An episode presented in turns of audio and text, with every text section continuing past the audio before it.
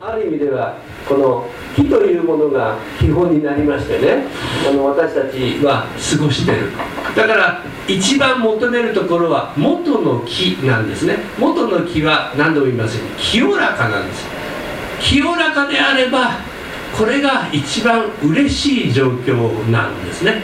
だからその清らかか清らかでないかっていうのを日本人は別の言い方をしたんです。汚れてるとか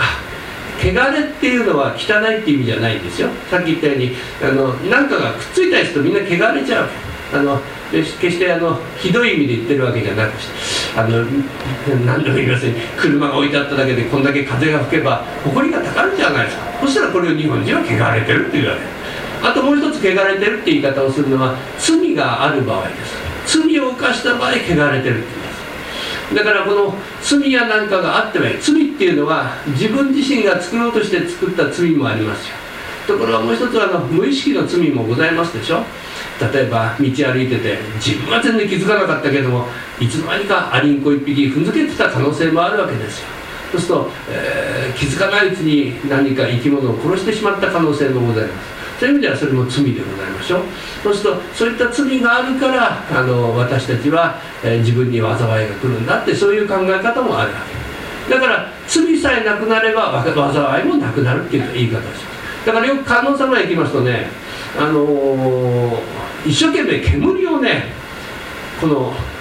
体に当ててる人いるんですよ。顔に頭に当てて頭が良くなりますよとかね。中には顔に当てて顔が良くなりますよとかね。あと膝が痛いんですとかね。やりますね。あれは何のためにやってるのかって言ったらある意味では清めてるんだと思います何度も言います。清まれば元に戻るんですよ。そういう考え方があるわけ。元に戻るのが一番ありがたいわけですね。ですからそういうふうにして私たちはですねあの清めることを求めてきてると思います。日本ではあの物語と言いました何々物語何々物語。物語がたくさん出来上がりましたけども画期的な物語が一つ出来上がってきます。それが何か平家物語っていう物語です。それまでもの物語はですね全部あのフィクションなんです。つまり実名じゃないんですね。つまり「源氏物語」なんかも実名ではございません。えー、ところが「平家物語」っていう物語が出来上がってきますとねこれ全部実名で書くんですよ。実名で書いた物語は平家物語が初めてなんですね。ところがこの平家物語実名で書いたがゆえにですねとてもじゃないけど怖くて読めないんです。なぜならば口に出してその名前を唱えた途端にその音量が取り付く可能性がある。だから平家物語自体は一般の人が読める読むような物語風には書かなかったんです。じゃあどういうふうに読むように書いたかったら唱えやすいようなあの口調で書いたんです。じゃあ誰が唱えればいいんですかっていう話になります。芸人が唱えれば一番よろしいんです。ところが芸人に唱えさせようとしたら芸人がみんな断る。わけです冗談じゃありませんと。実名なんかで私唱えたら私死んじゃうかもしれないから嫌だよって言われましたじゃあお坊さんに唱えさせりゃいいじゃないかって話。でお坊さんどうなりますかって言ったらお坊さんもこうなんです。態度的には嫌だ。死ぬのが怖い。そこでもってお坊さんの中でもハンディキャップを背負った人が出てくるお前はハンディキャップ背負ってるからこれを身につけてそれで生活の足しにしたらどうだっていうようなそういうようなところ。じゃあハンディキャップどんなハンディキャップだと。目の見えない人目の見えないお坊さんをにその役をやらせりゃいいじゃないか。その役に伴奏が必要だから自分でビアを弾きなさいという。そこでもってビアを弾きあのあの弾きながら語る平家物語が出てくる。わけところがこの平家物語読んでたら案の定音量が出てきてしまうんですよ。そこで師匠が見つけたのは「お前音量に戦えてあのたたあの宝なんだ取りつかれてるからこのままに命失っちゃうからだから体中に俺がお経の文句書いてやるよ」って書いてあげたんだけども耳にだけ書くの忘れちゃったんですそれで後にその音量に疲れた光一君は耳だけ音量に取られてってしまうわけでそういうふうに語り物としての平家物語という芸能でもって何とか沈めようとやる。ところがどんどんどんどん今の語り物っていうのはラジオの番組みたいなもんですよ。耳だけ皆さん傾けてりゃいいわけ。とか人間ってどんどん欲求が増えてくるもっと動きはないの。つまり座って聞いてるだけじゃもうなんだか飽きちゃうからもっと動きないのっていう話ね。つまり演劇でやってくれないっていう欲求が出てくるんですね。そこに出てきたのが世阿弥という人が出てくるわけです。そしたら世阿弥という人はですねこの間まで聞くだけの文学聞く文学からですね見る文学に変えてしまうんですね。見る文学っていうのはつまり能なんですよ。能に変えてしまいます。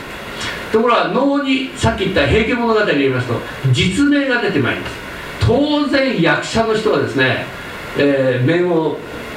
このつけてですね、えー、能を待った瞬間にですね殺されちゃう可能性があるんですよ。取りつかれて。そこで世阿弥はすごいことをやるわけですね。ストーリーの中で出てきた人物はきちんと成仏してお戻りになりましたみたいにストーリーを変えていくわけです。つまりあの音量が音量のままでいないよ。きちんとお帰りになりましたよ。っていうところまで描いてしまうことによってそれを演じた役者たちが、え、いわば命を奪われないですそういうようなことになります。そしてその能というのが出来上がってきますけど後にですねいちいち面をつけなきゃダメなの？っていう話で化粧でできませんっていう話になりますね。で化粧になってきたのが今の歌舞伎でございます。だからなんと「平家物語の」え聞くあるいは聞かせる文学から見せる文学の能が出来上がってその能がさらには見せる文学としての歌舞伎っていうものに発展してきてるんですね。したがって我々はあのその芸能というものを今見ますけどもあれは本当は宗教芸能なんですね。だから身近に感じているその宗教というものはあのあるいは芸能と思ってるかもしれませんがあれは実言うと宗教行為なんですよだから徳川ね、えー、2代目の秀忠さんがねご病気になります既得状況になります既得状況になりますとね上野に寛永寺ってお寺がございますねあそこでもってすぐに能がね2座回れるんですよバーッと回られますで翌日朝霞の浅草寺でもってまた能を舞うんです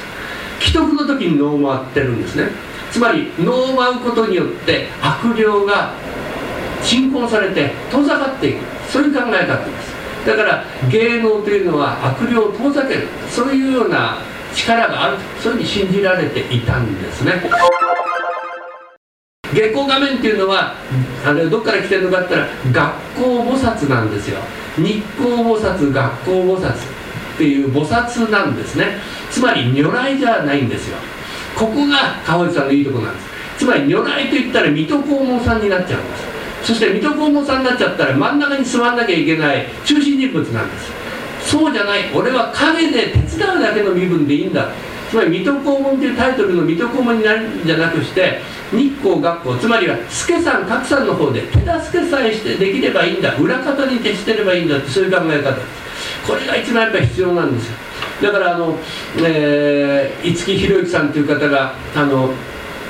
いつも何度かお話したことありますけれどもあの方がですね、えー、本当の暗闇に入ったらですね針の穴ぐらいの1個の穴ぼこがあったらそこから光が見えたらですね針の穴ですよ。そのぐらいに光がふわっと入ってきたらねものすごく明るくなってそっち行こうというふうに言えるっていう。真っ暗闇だったらそれが見える。今こんだけ明るいでしょ。こんだけ明るいって皆さんは光のあのあのなんて嬉しさを感じないんですよ。真っ暗闇に入ったらそんな針の穴の明るさをすごく嬉しいものと思う。つまりどん底にまで落ちた時に初めてそういうふうに思うでしょう。こういう考え。だからあのそれからいつもあの五木ひろゆきさんの場合に後ろめたさを引きずってあの歌を作ったり小説書いたりそして、えー、講演をされています。どういう後ろめたさかって言ったらあの方は引き上げ者なんです。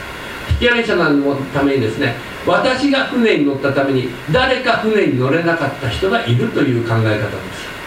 つまり定員が何人ですよ100人ですよって言った場合に自分が102番目だったら101番目の人は乗れてないわけです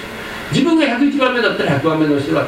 101番目の人が逆に乗れてるわけです、えー、ですからそういう意味では私が乗ったために誰かが犠牲になってつまり自分の命というのは誰かの犠牲の上にいつも成り立ってますよっていう考え方を持ってるのが五木ひろゆきさんだと。まあ、日本人の心っていうのはそういう宗教心の中にですね感謝。だからちょっと年中行事の話だけさせていただくんであれば、えー、しばらくはこの年が明けてしばらくは太陽への祈りです。特にこのお彼岸は太陽への祈りが一番多いんです。彼岸という言葉は日本にしかございません、えー、仏教国である他の国には一切ございません彼岸という言葉は。じゃあなんなんでこんな彼岸なんていう言葉これ日本人の仏教者の知恵ですよ。えー、向こう岸という言い方で彼岸ってこっち側が志願って言って向こう側彼岸だこれはもうのはっきり言いますと日本の仏教者頭がいいですからね。そういうのをうまく利用します。ところがもともと本来のその仏教的な意味合いではなくてなんで彼岸だったのか。これは習俗的にいけばですね群馬の方なんかでもございますけどもお彼岸の中日に朝にお弁当を持って山に上がりましてねそしてねずっとあの太陽を追いかけるんですよ。ずっと追いかけてきまして西の方まで歩いていくんですよ。そしてそれがあのそれで一日を暮らす、え、これが江戸江戸時代になりますけど江戸の中でもってねじゃあ、えー、東からですね東から、西に向かって阿弥陀様をお祭りしているお寺をお参りしようってことをやりました。六家寺お参りあのお参りしましょう。これが六阿弥陀詣っていうのが江戸時代に流行ります。どういうことかって言ったら今言ったように東から西へっていうのは太陽の動きと一緒なんです。よそしてなんで六家寺なのって言ったら南無阿弥陀仏が 6, 6, で6文字ですから。じゃあ六家寺お,、ま、あのお参りしましょうって六阿弥陀詣っていうのが流行ります。このように実はお彼岸っていうのは太陽への実は実りをお願いするあのそういう季節の農民にとってみればそういう季節の、えー、祭り時期なんです。そして太陽へのお祭りがしばらく続きますと今度、えーあの5月ぐらいになりますと、まあ、現在でいけば6月ですけども雨に対する祈りが出てまいります。これが雨が降ってくるんだけは困るんです。昔でいうと5月です。一月違いますからね。昔の5月今の6月に相当する。昔の5月に相当しますから、えー、5月でよろしいんですけども5月を何て言いますかって言ったら5月と書いて「さつき」と読むんですよ。そしてですね5月の女と書いて「早乙女」って読むんですよ。それから5月の雨と書いて「さみだれ」って読むんです。何が共通してるかって全部「さ」という字が共通してますね「さみだれ」えー、それから「さつき」あるいは「えー、さおとめ」「さ」っていうのは稲の魂あるいはですね他の神様。そういった意味合いあるいは水の神様。そういった意味合いになります「さ」は。だからあの田んぼの神様が降りてくることを「さおり」って言って、えー、秋になって田んぼの神様が山に上がることを「さのぼり」っていう「さ」っていうのは他の神のような意味合いがございます。そして「さ」が今言ったようにちょっと水と関係するもんですから、えー、ていうか雨もなんかもその「さ」になってる。そしてその差が他の神と関係しますから祈るところははっきり言いますと、えー、五穀豊穣なわけです。だからあの五穀豊穣っていうのは実りが山ほどになってくれればいい。山ほどになってくれたいというですねそのあのなんていうのかな。うん占いみたいなものがどこに現れるかって言ったら実言うと、えー、3月4月の花見に現れます。これは何に現れる？桜なんです。桜っていうのは「佐の蔵」なんです。つまり、えー、実りが蔵にいっぱいになるぐらいのそういうような祈りがあの花見にあるんです。決してお酒を飲む会じゃないんですね。桜のお祭りなんですよ。つまりものすごく桜の花がぶわっと咲きますとねこのぐらいに秋になったら実ってくださいよ。蔵の中がいっぱいになるぐらいに実ってくださいよってわざとめでるようなそういうあの行事が実にと、えお花見なんです。お花見って言って菊を見に行く人いないんです。よでお花見といってですねもみじを見に行く人もいないんです。あれは花見じゃないんですね、えー、普通はあのなんていうか、えー、もみじ狩りとかねそういう言い方になってきてしまう。そのようにですね、えー、しばらくはあの太陽そして雨。そして雨が終わりますと今度、えー、一番怖いのが風なんですね。そうすると風が吹いてしまいますとアウトなんですよ。明日稲刈りしましょうって言った時、えー、ものすごい台風が来たらもうおしまいなんですよ1年間が。だから今度風の神をお祭りしたいなんかそうすると北陸の方で風の盆なんていうお盆の行事が出てまいります。そして秋になったら収穫祭が出てまず収穫祭は、えー、あのなんていうんですか、えー、田んぼじゃなくして畑の収穫祭から起こります。畑の収穫祭が実は月見という行事になります。月見は畑の収穫祭なんです。そしてあの月見団子ってありますね。あれは実は本当はお団子じゃないんです。もともとは芋なんです。だから長野なんかではここにお団子やりますと最後ピュッとこの上の方ちょっとつまむ。んですこちらの方でどうか分かりますちょっとつまむんです。あれは山芋のピュッとこのなったところなんですね、えー、里芋の山芋という里芋のピュッとなったと、えー、そういうようなものでそしてすすきを、ま、あの置きますよね。僕は、ま、昔間違えて教わってきたんです。すすきっていうのは、ね、稲穂をかたどっていてこのぐらいに稲が実るようにっていうすすきがあるんだと思ってたんです実は違います。あのすすきはですね実は魔除けです。あの作物が収穫されますとそれはをやっぱりあの悪霊が取りに来るんです。その魔除けのためにすすきを一緒に飾るんです。だから沖縄なんかでは真夜中にですね女の人がね一人で出歩かなきゃいけないと魔物に襲われる可能性があるんです。そういう時には好きな葉をですね好きな枝をですねちょっと腰に一本刺してね出かけていくとね魔物に遭わないで済むんだって。こういうような伝承があるようなですねあの魔物よけの部分があるそういうふうにやって、えー、お月見が終わりますとしていよいよ10月ぐらいになると本当の収穫祭ということになってくるわけであります。そして収穫祭が終わりますとだんだんあの1年間が過ぎてきて魂が弱って一番弱るのが冬至ということになります。冬至というのは一番あの日が短い夜が長い日でしょ。夜が長い日っていうのは一番怖いんですよ。魂もみんなの魂が一番弱ってる時です。そうするとあの悪霊を受けるためにですね、えー、どうするかって言ったら匂いのあるものを体にくっつけようとするわけですよ。これは5月の勝負やなんかと同じですけどお風呂に入る匂いをくっつけるため。にそうすると勝負あのあのあの当時の時の匂いは何かあったら柑橘系の匂いをつけようって柚子の匂いをつけるわけです。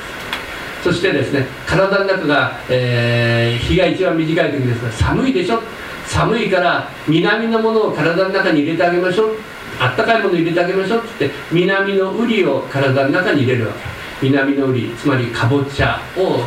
後に入れるようになるわけ。ですそうすると体の中に南が入りましたから体の中に南が入れば温まるからだから風邪をひかないっていうような言い方にしましてね。それでもって過ごしてだから当時さえ過ぎればどんどん日が伸びていくしっていうようなことでまもなく6月になればもう夏至でございます。一番日の長いのは日本は6月でございます。したがってもうすぐ頂点に来てしまうので私なんかは6月が来るのが寂しくてね。なんていうかまだどんどん日が伸びていった方が気持ちがいいですけど6月の夏至を過ぎたらどんどん日が短くなるわけです。ちょっと寂しく思いますけど、まあ、そのように年中行事みたいなのできれば、まあ、いずれにしましても私たちが一番求めるのは安泰あるいは元通りであるということ。それが一番あの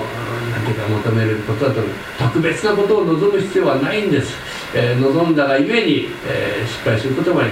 そして、えー、さっき川内公判さんのお話じゃないですけども私たちはあの遺言という言葉を大事にしましょう。遺言というのは亡くなった方が残した言葉を遺言と言います。紙に書いた言葉ではありません。紙に書いたのは遺言書であります。そうじゃなくて遺言っていうのは心に残っている言葉。つまりおばあちゃんはねいつも会いに行っていたのよおじいちゃんはいつも会いに行っていたのよそういう言葉がありますね。それが皆さんもし記憶の中にあればそれはおじいちゃんおばあちゃんまだ生きてらっしゃいます。